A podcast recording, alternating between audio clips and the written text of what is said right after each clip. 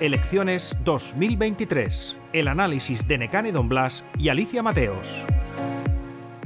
Alicia, hoy tendríamos que haber estado hablando del resultado de las elecciones en Baleares y vamos a estar hablando de elecciones, pero de otras, de las que acaba de convocar Pedro Sánchez. Me parece una jugada muy arriesgada por su parte, esta inesperada convocatoria de elecciones que yo califico casi de referéndum. Yo no sé si tú coincides con mi interpretación. Creo que Pedro Sánchez sabe que en diciembre pierde, sabe que cada día que pasa es un voto más para la derecha, porque estar seis meses agónicamente con Podemos en el Consejo de Ministros era un destrozo tras otro y creo que lo que intenta es, como hace siempre, salvarse jugárselo toda una carta que son las elecciones del 23 de julio. Coincido en tu interpretación y él tampoco llevaba muy bien hoy que el protagonismo fuese todo para Feijo, que es verdad que ha sacado un resultado bastante mejor de lo esperado y, lo que, de lo que decían las encuestas y entonces él con esta jugada de hoy le quita todo el protagonismo a Feijo y al PP. Hoy no hablamos de los resultados, hablamos de la convocatoria de elecciones y es verdad, coincido contigo en que él no puede estar hasta diciembre sufriendo un desgaste tanto por la gestión, por lo que ha supuesto esta campaña electoral que se ha hablado mucho que si de compra de votos, que también le ha restado al PSOE y luego de la guerra interna que hay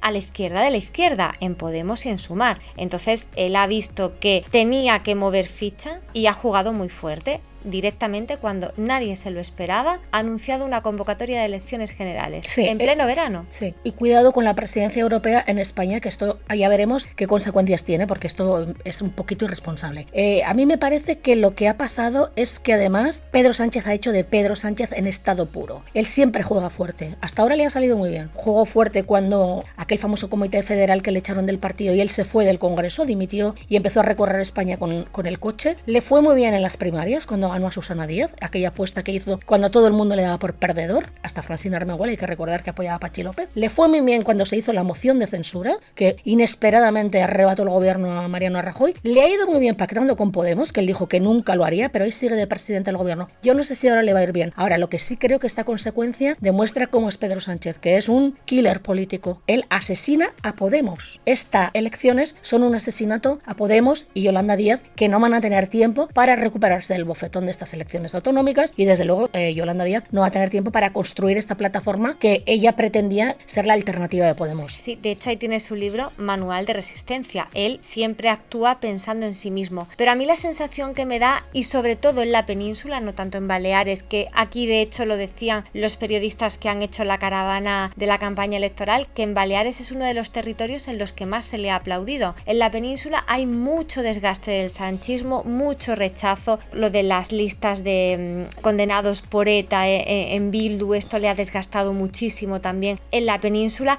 y yo tengo la sensación de que allí ya están muy cansados de él. De hecho, los varones no querían llevarlo a los actos electorales. Y ahí está Emiliano García Paje que le ha plantado cara desde el primer momento, incluso delante suya en los actos de campaña y que ha conseguido mantener la mayoría absoluta. Entonces yo creo que ahora Pedro Sánchez lo tiene muy difícil. Yo no, no me atrevo a decir por esta capacidad de resistencia que tiene, que no vaya a salir vivo, pero yo creo que en esta ocasión lo tiene todo en contra. No, yo también coincido contigo, ¿eh? yo creo que Pedro Sánchez no va a ganar estas elecciones, las va a ganar el Partido Popular y creo que tendrá muy difícil gobernar, porque sus socios, o sea, necesita sus socios, que es Podemos a los que acaba de asesinar. O sea, yo creo que lo que ha hecho Pedro Sánchez es meter la daga en el corazón de Podemos para intentar que el PSOE sobreviva. Es decir, no va a ganar las elecciones, va a perder, pero va a perder en mejores condiciones de las perspectivas que podría haber tenido en diciembre, donde seguramente la PSOE aún le habría ido peor. Yo también te digo que teniendo una idea del personaje y del orgullo que tiene, no lo veo haciendo oposición. Yo creo que Pedro Sánchez ya está más de salida y pensando en una carrera internacional, que es verdad que ahí sí que tiene una valoración muy buena, mucho mejor que en España, aunque ojo, que con lo que ha hecho con la presidencia de la Unión Europea, como tú decías, muy irresponsable, igual aquí su imagen sí que se ve un poco perjudicada, pero yo creo que Pedro Sánchez ya piensa más en el caso de no mantener el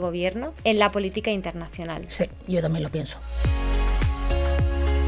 Elecciones 2023. Un podcast de última hora editado por Ainhoa Sanso.